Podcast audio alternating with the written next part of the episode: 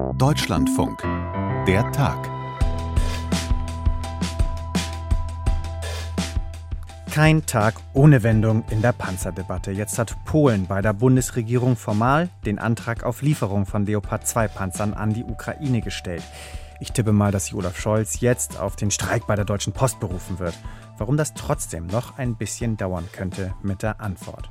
Und das ist eigentlich schon eine gute Überleitung zu einem der Themen dieser Folge heute. Wir können ja nicht immer nur über Panzer sprechen, sondern es geht um die Tarifauseinandersetzung im öffentlichen Dienst. Ob die ein Fingerzeig werden könnten dafür, ob die fetten Jahre in Deutschland erst einmal vorbei sind, das erklärt mir gleich meine Kollegin Birgit Becker. Davor schauen wir aber auf die NATO und den eskalierenden Streit mit der Türkei um den Beitritt von Schweden und Finnland. In der Tag im Deutschlandfunk an diesem Dienstag, den 24. Januar 2023. Ich bin Philipp May. Hi. Der russische Angriffskrieg hat es möglich gemacht. Schweden und Finnland haben bekanntlich ihre jahrzehntelange Neutralität aufgegeben und wollen in die NATO. Und fast alle in der NATO freuen sich drüber, außer halt die Türkei, die sich bislang weigert, den Beitrittsbeschluss zu ratifizieren. Klammer auf, Ungarn hat übrigens auch noch nicht ratifiziert. Aber vor allem die Türkei ist der dicke Brocken, auf den wir uns jetzt konzentrieren. Was ist das Problem? Die Türkei wirft Schweden Terrorunterstützung der auch in Deutschland verbotenen Kurdenmiliz PKK vor.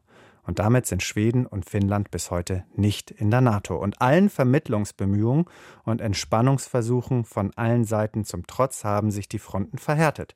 Ich will es jetzt nicht zu lang machen, also mache ich es kurz. Am Wochenende hat ein schwedisch-dänischer Rechtsextremist in Stockholm öffentlichkeitswirksam einen Koran verbrannt in der Nähe der türkischen Botschaft, woraufhin Erdogan gesagt hat, wir ziehen unsere Unterstützung für den NATO-Beitritt endgültig zurück.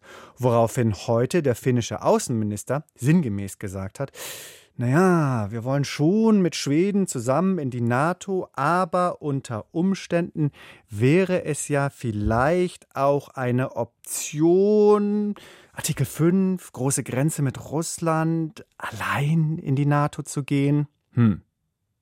Also alles ziemlich kompliziert. So kompliziert, dass ich mir jetzt sowohl Karin Sens in Istanbul als auch Sophie Donges in Stockholm in die Leitung geholt habe. Schön, dass ihr beiden da seid. Hallo. Hallo. Und Sophie, meine erste Frage geht an dich. So eine Koranverbrennung ist ja schon, na, ich würde mal sagen, so die maximalste Provokation gegen die islamische Welt im Allgemeinen und hier ja nochmal eindeutig gegen Erdogan im Speziellen gerichtet, wegen der Nähe zur türkischen Botschaft. Ging das so einfach durch in Schweden politisch? Naja, prinzipiell hat dieser Mann, dieser rechtsextreme Paludan, ja eine Demonstration erstmal angemeldet und hat dafür auch eine Erlaubnis bekommen. Also rechtlich gesehen ging das durch. Politisch war das natürlich oder ist es nach wie vor natürlich ganz schön heikel. Also kurz nachdem das passiert ist, man muss übrigens auch dazu sagen, hier in Schweden hat das so gut wie gar keinen interessiert. Da waren wirklich nur wenig Leute überhaupt vor Ort. Aber kurz danach hat sich der schwedische Ministerpräsident Ulf Kristersson gemeldet und hat getwittert, hat, so in so einem Spagat zwischen schwedischem Recht und dem Wunsch, jetzt auch die Wogen wieder zu glätten. Einerseits, Meinungsfreiheit ist ein grundlegender Bestandteil der Demokratie. Und dann hat er geschrieben, aber was legal ist, ist nicht immer auch angemessen. Also Bücher zu verbrennen, die für viele heilig sind, ist eine respektlose Handlung. Und dann hat er noch seine Sympathie für alle Muslime ausgedrückt, die sich davon jetzt gekränkt fühlen. Und das hat nicht lange gedauert. Dann gab es innenpolitisch schon Ärger hier in Schweden, weil Ulf Christerschon gehört zu den konservativen Moderaten. Die bilden mit zwei anderen Parteien zusammen eine bürgerliche Minderheitsregierung und werden ja gestützt von den rechtspopulistischen Schwedendemokraten. Und ohne sie gibt es keine Mehrheit. Und der Vorsitzende der Schwedendemokraten, der hat gesagt, er ist empört über diesen Tweet. Das Ganze hätte doch jetzt eine Grenze überschritten, was man sagen könnte, weil Schweden sei ja oder habe ja eine nicht zu unterschätzende islamistische Bedrohung im eigenen Land. Also innenpolitisch gab es da on top auch noch Ärger. Mhm. Und ist das auch so die Meinung in der Bevölkerung? Wie steht die dazu? Na, hier dieses Thema Meinungsfreiheit, was man im Land hat, ist hier ein sehr, sehr hohes Gut. Und da ist auch, ist mir auch aufgefallen, zum Beispiel bei Interviews von Journalisten, schwedischen Journalistinnen und Journalisten mit dem Ministerpräsidenten, mit Ulf Kristersson, so die erste Frage war tatsächlich, kannst du dich eigentlich, also man duzt ja in Schweden, kannst du dich eigentlich sozusagen mit deinem Tweet hier über schwedisches Recht setzen? Also darf man das eigentlich überhaupt kritisieren, dass Menschen ihr Recht nutzen? Karin, jetzt kennt man natürlich auch in der Türkei die schwedische Kultur, die schwedische Sichtweise, aber hat natürlich auch zur Kenntnis genommen, dass sich der Ministerpräsident direkt maximal distanziert hat, dass er sich für etwas entschuldigt hat, was er nicht gemacht hat, sondern, ich zitiere jetzt meinen Redakteur Stefan Heinlein, irgend so ein durchgeknallter Fascho. Äh, da könnte man ja auch gelassen über den Dingen stehen macht Erdogan aber nicht. Nee, also gelassen ist nicht in der Türkei und schon gar nicht im Wahlkampf und in dem sind wir eigentlich schon. Wir haben am 14. Mai, das ist jetzt gestern erst bekannt geworden, Parlaments- und auch Präsidentschaftswahlen. Da steht Erdogan auch mit seiner Regierungskoalition unter Druck und das heißt praktisch, das war jetzt echt eine Steilvorlage, was da am Wochenende kam. Schon zuvor die Erdogan-Puppe, die da an einem Laternenpfahl in Stockholm aufgehängt war und jetzt auch noch diese Koranverbrennung, das nützt ihm einfach. Und man muss natürlich auch wissen, ähm, in der Türkei sieht's halt um Versammlungs- und Meinungsfreiheit auch ein bisschen anders bestellt aus. Von dem her ist der Ärger groß und den nutzt Erdogan eben jetzt auch in seinem Wahlkampf. Mhm. Also das ist nicht nur ein persönliches Ding, sondern das wird in der ganzen Türkei also im Prinzip auch erwartet, jetzt klare Kante zu zeigen.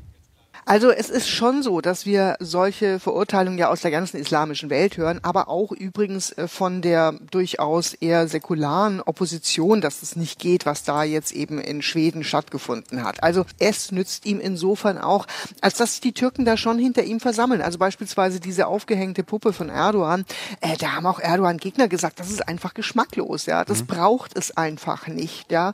Und das ist natürlich schon, sage ich mal, ein Punkt. Und da, dann haben wir hier jetzt eben auch nochmal ja Islamisten gehabt, die sich dann gestern vor der schwedischen Botschaft beziehungsweise vor dem schwedischen Konsulat hier in Istanbul versammelt haben, die natürlich auch nochmal ihren Ärger über diese Koranverbrennung zum Ausdruck gebracht haben. Mhm.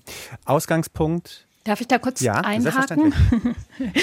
Nein, ich wollte nur sagen, diese Geschmacklosigkeit, also äh, das ist hier schon auch äh, Thema, überhaupt gar keine Frage. Also es gibt hier keine Mehrheit für diese Provokation und man muss ja auch wissen, diese Puppe, die Karin gerade angesprochen hat und auch die Koranverbrennung, das sind Aktionen Einzelner, das sind Aktionen, die sind extrem gut geplant, die sind extrem öffentlich wirksam, aber das ist ja nichts, wohinter die schwedische Bevölkerung steht sozusagen, sondern das sind kleine Gruppen, Gruppen, die gerade hier richtig eine große Welle auslösen. So, und jetzt könnte man ja auch theoretisch sagen, aus türkischer Sicht, natürlich sind wir empört und verurteilen das auch und verurteilen das öffentlich, aber man nutzt direkt diesen Hebel des NATO-Beitritts. Ja, aber ich glaube, da hat sich jetzt ehrlich gesagt an der türkischen Haltung gar nicht so viel geändert. Die mhm. Verpackung ist nur eine andere geworden.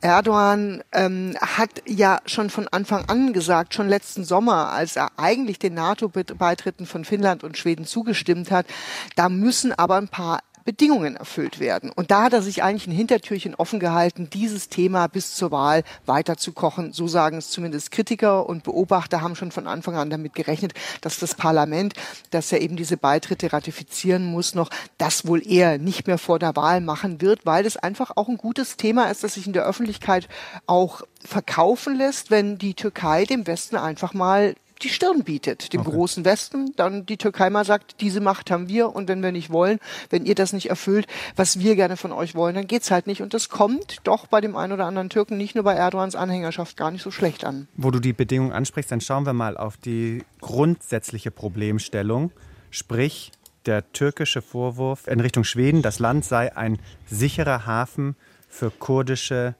Terroristen. Ist da was dran an dieser Sicht? Also die Türkei sagt ja, Schweden würde beispielsweise die Demos von der PKK tolerieren. Anhänger könnten sich hier ja, ausbreiten, teils illegalen Geschäften nachgehen. Und Fakt ist aber, in die PKK wird in Schweden auch als Terrororganisation eingestuft, so wie in der EU auch. Das sagt auch die Regierung hier immer ganz deutlich. Ne, wir verurteilen die terroristischen Bestrebungen und es hat auch, gibt hier keine Duldung dafür im Land. Und gleichzeitig, und da sind wir eben wieder bei dem Anfangsthema, hat ja Schweden dieses umfassende Meinungsäußerungsgesetz. Und das kann eben manchmal dazu führen, ähm, wie zum Beispiel das, was wir vor ein paar Wochen gesehen haben. Da reiste der schwedische Außenminister in die Türkei und dort soll er in einem Interview in etwa gesagt haben, wir verbieten das Zeigen der PKK-Flagge in Schweden. Das hat dann eine intensive Diskussion hier ausgelöst. Am Ende klang es dann eher so, Gerichte müssen entscheiden in Schweden, ob das Zeigen einer Flagge auch bedeuten kann, dass eine Person der PKK nahesteht. Und das aus türkischer Perspektive, Karin, ich ahne, du kannst das noch viel besser sagen. Das wird wahrscheinlich als eine Rumeierei so ein bisschen wahrgenommen. Da sind die Schweden einfach nicht besonders deutlich und klar. Oder wie siehst du das? Naja, Erdogan hat ja eine Liste mit zuletzt 130 Namen genannt, die von Leuten, die ausgeliefert werden sollen aus der Türkei. Da sind jetzt nicht nur PKK-Anhänger und Mitglieder drauf, sondern auch Anhänger der Gülen-Bewegung. Die wird ja für den Putschversuch 2016 verantwortlich gemacht. Aber der Streitpunkt und der Streit entfacht sich ja wirklich vor allem um die PKK. Das ist einfach in der Türkei, das muss man wissen, ein rotes Tuch. Und zwar eben nicht nur für AKP-Anhänger und Erdogan-Anhänger, sondern für viele, vor allem eben im Westen. Klar, im Südosten sieht's anders aus. Der ist eher kurdisch geprägt. Da hat die PKK auch eine ganz andere Verankerung. Aber viele Menschen hier, gerade im Westen, die ähm, haben, denen steckten praktisch diese 40 Jahre PKK-Terror auch in den Gliedern. Auf der anderen Seite muss man auch sagen, das ist jetzt auch nicht das Thema, wo ich hier ständig mit irgendwelchen Tür äh, Türken drüber diskutieren würde. Die haben andere Probleme. Hier geht es um Inflation und Geld. Und diese PKK PKK-Geschichte ist, glaube ich, schon was, was eben auch eher auf dieser höheren politischen Ebene spielt, aber nicht unbedingt jetzt, dass man alle ausgeliefert haben möchte aus Schweden. Das ist jetzt meinem Nachbarn, glaube ich, im Moment nicht wirklich mhm. so wichtig. Aber Sophie, es hat doch schon Zugeständnisse Schwedens in Richtung der Türkei gegeben, wenn ich mich recht erinnere, oder?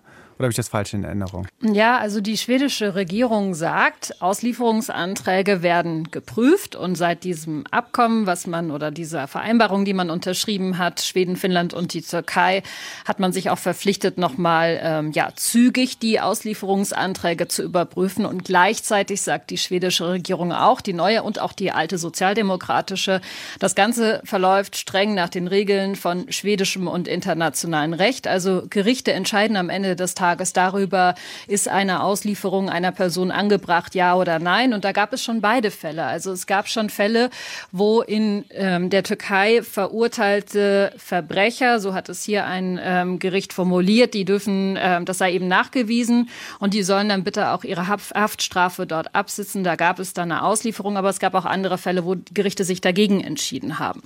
Mhm. Und was müsste Schweden jetzt tun oder könnte Schweden überhaupt irgendwas tun, dass die Türkei zufrieden wäre, Karin? Also klar, wenn sie die 130 Leute auf dieser Liste ausliefern würde, okay. dann wären Erdogans Argumente, äh, dann wären Erdogans Argumente, den NATO-Beitritten nicht zuzustimmen, ich würde mal sagen, eher ziemlich dünn geworden. Ja. Aber ähm, ihm geht es, glaube ich, im Kern das wird nicht, nicht passieren. Um diese Namensliste. das, das wird nicht passieren. Deswegen glaube ich, braucht man, also ich zum einen, wir müssen warten bis nach der Wahl. Das ist ja. meine Prognose ähm, und auch die von vielen Beobachtern. Der zweite Punkt ist, geht es wirklich um die Auslieferungsliste oder geht es vielleicht um was ganz anderes? Gucken wir doch einfach mal nach Amerika. Dort möchte die Türkei von den USA diese F-16 Kampfjets haben. Da war auch Çavuş Udo, der türkische Außenminister, erst bei seinem US-Amtskollegen, hat darüber Gespräche geführt. Man hat äh, beteuert, dass, dass die NATO Beitritte von Schweden und Finnland nichts mit diesen F-16 zu tun haben. Ich glaube, ich kenne keinen Experten, der sagt, selbstverständlich hat das was miteinander zu tun.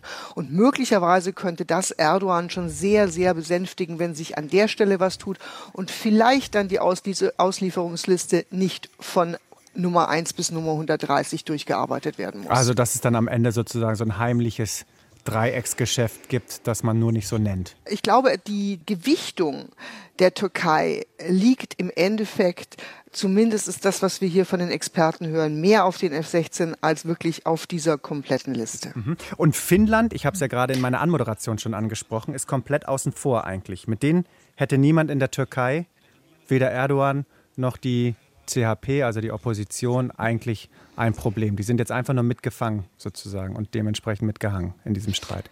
Ja, sie sind sozusagen Beifang. Also das ist äh, ganz spannend, weil sämtliche Äußerungen sich tatsächlich immer auf Finnland und Schweden beziehen, also auf beide Länder. Beispielsweise hat sich auch gestern der Verteidigungsminister Hulusi AK nochmal geäußert und sagte, wir haben mit Finnland und mit Schweden kein Problem und selbstverständlich könnten die in die NATO kommen. Das war kurz bevor Erdogan sich dazu Wort gemeldet hat. Ähm, aber natürlich, also die werden praktisch immer in einem Atemzug genannt. Aber im Endeffekt geht die Kritik eigentlich immer nur an Schweden. Von dem her ähm, könnte ich mir schon vorstellen, dass es da eben auch Fortschritte geben würde, würde sich da Finnland jetzt ein Stück weit auch abspalten. Und würde Finnland denn auch tatsächlich sagen, im Zweifel gehen wir allein?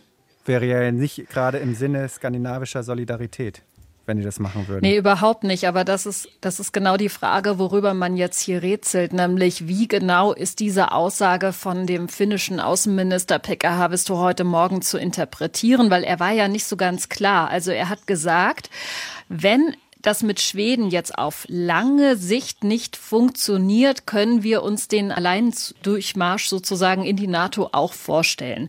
Ähm, aber was genau ist denn jetzt die lange Sicht? Also sind wir mit dieser Situation, die wir jetzt haben, die ja offenbar verfahren wirkt, weil äh, ja aufgrund dieser Provokationen hier in Schweden, die vielleicht von anderer Stelle ja auch gelöst werden könnte, ist das sozusagen jetzt schon etwas, was ja, zu lange auf die Bremse drückt um, für die nächsten Wochen und Monate oder wie lang ist die, dieser finnische Geduldsfaden, das wissen wir tatsächlich einfach noch nicht.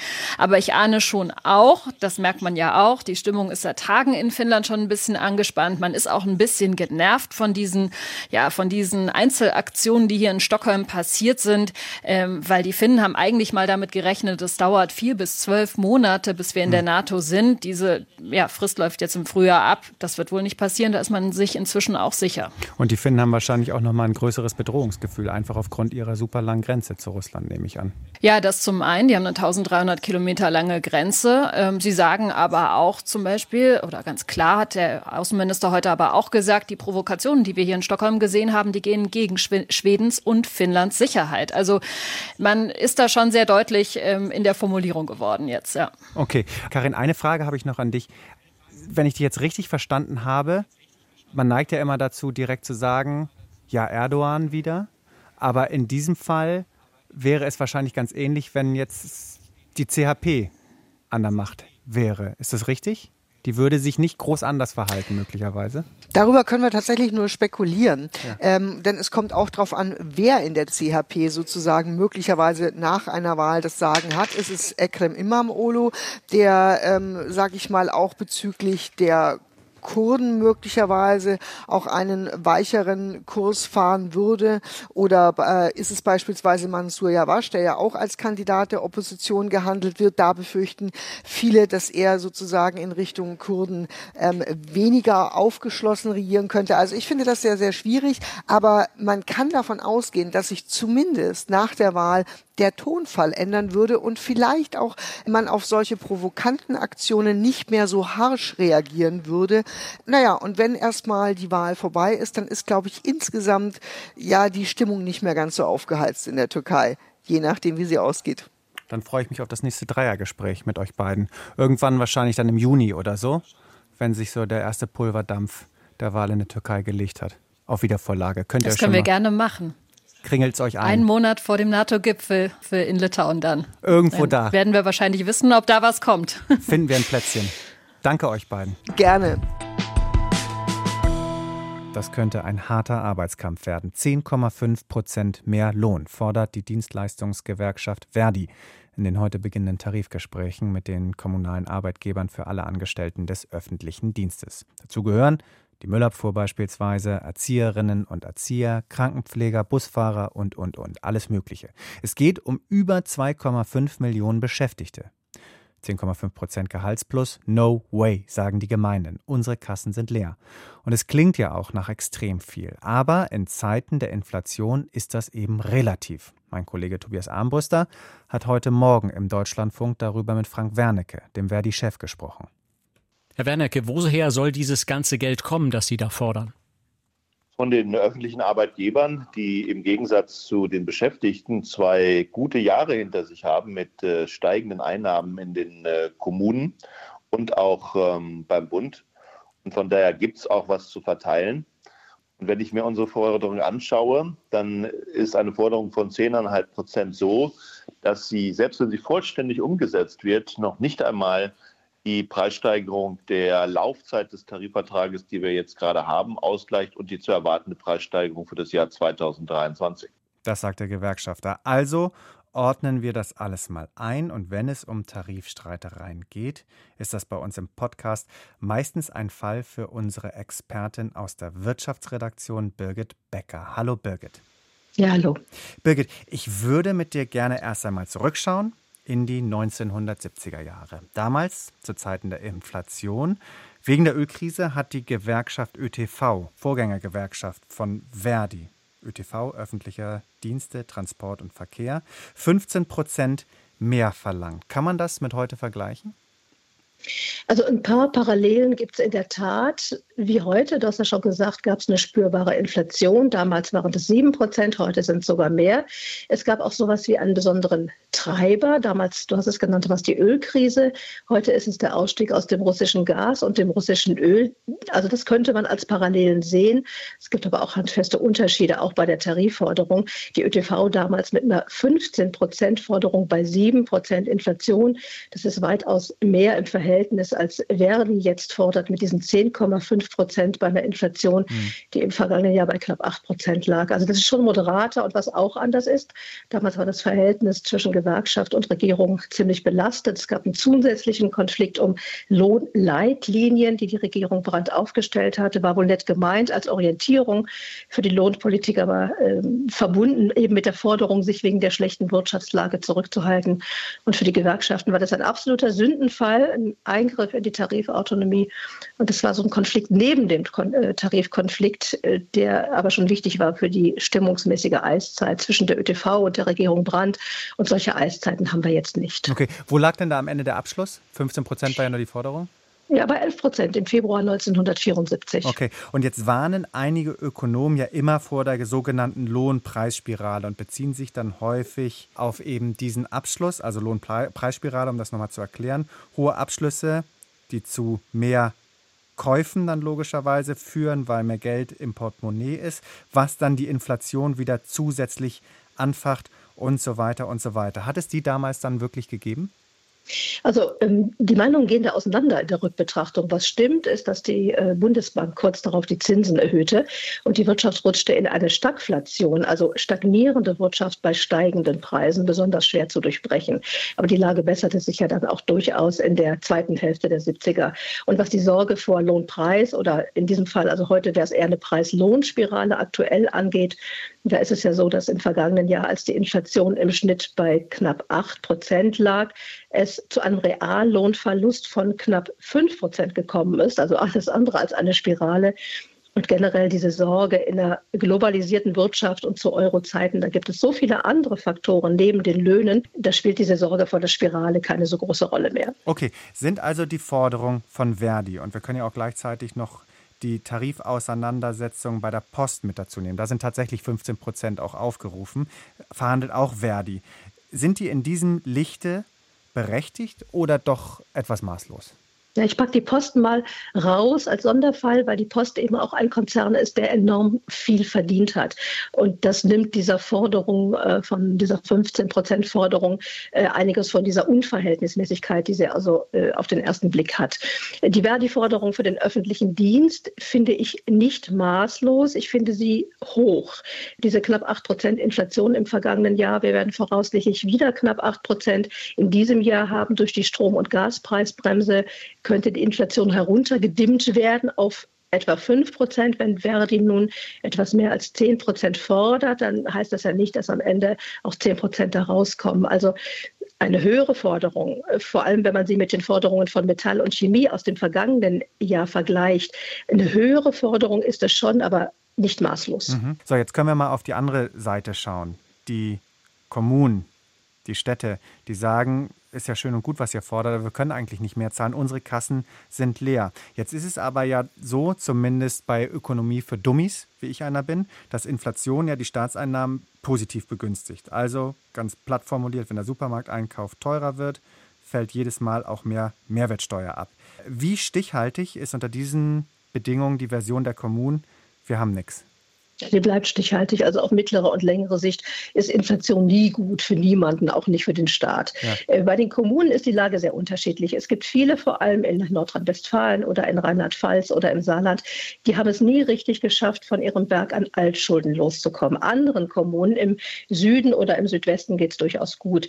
Äh, und interessanterweise äh, führt aber ja neben der Bundesinnenministerin, die Bürgermeisterin von Gelsenkirchen, die Verhandlungen auf der Arbeitgeberseite. Gelsenkirchen eine der am höchsten verschuldeten Gemeinden in Deutschland, wo jeder Bürger und jede Bürgerin rechnerisch zu Jahresbeginn rund 6.500 Euro Schulden am Start hatte.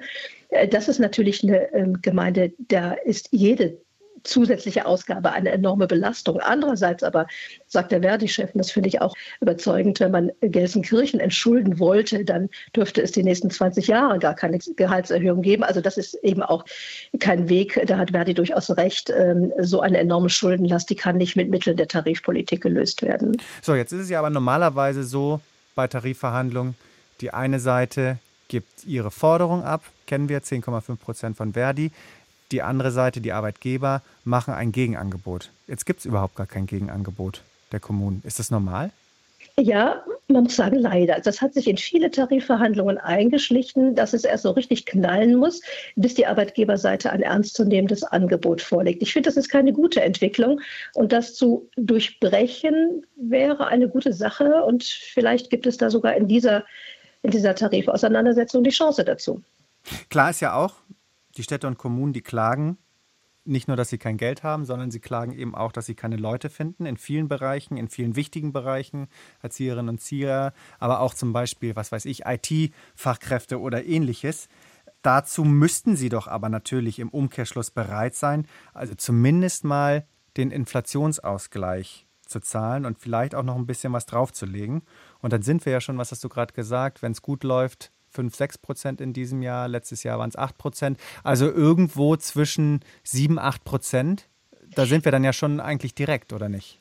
Ja gut, da spielen noch viele andere Faktoren eine Rolle. Es gibt ähm, ja die Idee, in den unteren Lohngruppen zu einer überproportionalen Erhöhung zu kommen. Das ist eine Idee, die Verdi angeregt hat. Und viele Tarifabschlüsse in der Vergangenheit sind auch so gelaufen, dass in den unteren Lohngruppen es eine überproportionale Erhöhung gab. Ähm, der Verdi-Chef oder Verdi überhaupt weist ja äh, auch immer darauf hin, dass es die Problemlage sehr unterschiedlich ist, je nachdem, in welche Bereiche des öffentlichen Dienstes man guckt. Wenn äh, man in die Beschäftigtenlage äh, oder in die Lohngruppen in der Abfallwirtschaft guckt, da ist es ja in der Tat so, dass es da in Großstädten Beschäftigte gibt, die trotz Vollzeit auf Aufstockerleistungen von Hartz IV angewiesen sind, also künftig äh, des Bürgergeldes angewiesen sind. Und diesen Lohngruppen überproportional mehr zukommen zu lassen, ist natürlich äh, eine gute Idee. Und dann hat Verdi ja auch noch die Möglichkeit, die äh, Laufzeit des Vertrages ins Spiel zu bringen. Im Moment ist der Vertrag auf relativ, soll der Vertrag auf relativ knappe zwölf Monate befristet sein für die Arbeitgeberseite. Es ist aber häufig attraktiver, längere Laufzeiten zu haben. Also unabhängig von der reinen Prozentzahl, die am Ende ausgehandelt wird. Da gibt es schon einiges im tarifpolitischen Instrumentenkasten, was man zusätzlich zücken kann. Mhm. So, Birgit, eine wichtige Frage habe ich noch. Und zwar, ich habe es am Anfang schon gesagt, es geht ja um richtig viele Menschen, die von diesem Abschluss betroffen sein werden, über 2,5 Millionen. Viele, ne, wir wissen seit Corona, stützen der Gesellschaft mit aber nur kleinen oder mittleren Einkommen, zum Beispiel Krankenpflegerinnen und Krankenpfleger.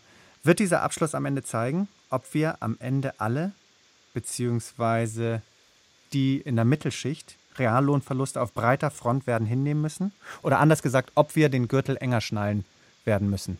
Also wir haben ja eigentlich äh, den Gürtel schon enger geschnallt. Ne? Ich hatte ja gesagt, dass es im äh, vergangenen Jahr angesichts der Inflationsraten, die wir im vergangenen Jahr äh, hatten, schon dazu gekommen ist, dass einfach jeder und jede Reallohnverluste hingenommen hat. Ähm, jetzt im Moment wird verhandelt im öffentlichen Dienst für 2,5 Millionen Menschen. Im ganzen Jahr 23 wird verhandelt für 11 Millionen Menschen. Das ist natürlich schon eine Größenordnung. Wenn du jetzt fragst, Gürtel enger schnallen, das hängt ja auch an vielen anderen Entscheidungen, am Steuersystem, an der Höhe der Sozialabgaben. Es gab in dieser Woche eine Studie der KfW mit dem Tenor, dass es in den nächsten Jahren tatsächlich zu einem Wohlstandsverlust kommen könnte. Aber da spielen natürlich noch ganz andere Faktoren zusätzlich eine Rolle. Was kostet uns die demografische Entwicklung? Was kostet uns die Bewältigung der Klimakrise an all diesen komplexen Belastungen, da haben die Tarifverhandlungen ja noch den allerkleinsten Anteil. Und worum es den Gewerkschaften im Moment geht, das ist Kaufkraft ja nicht zu erhalten, sondern zumindest weiteren Kaufkraftschwund aufzuhalten. Zur Gänze gelingt ihnen das ohnehin nicht. Aber für die große Frage, Gürtel enger schnallen oder nicht oder Wohlstandsverlust äh, hinnehmen oder nicht, da spielt die Tarifpolitik eine wichtige Rolle, aber nicht die wichtigste. Birgit, danke dir. Ja, gerne. Und das war es wieder für heute. Wie immer noch die E-Mail-Adresse für Anregungen, Kritik etc. der Tag at deutschlandfunk.de. Redakteur dieser Folge heute war Stefan Heinlein. Ich bin Philipp May. Wir sagen Danke fürs Zuhören und bis bald. Tschüss.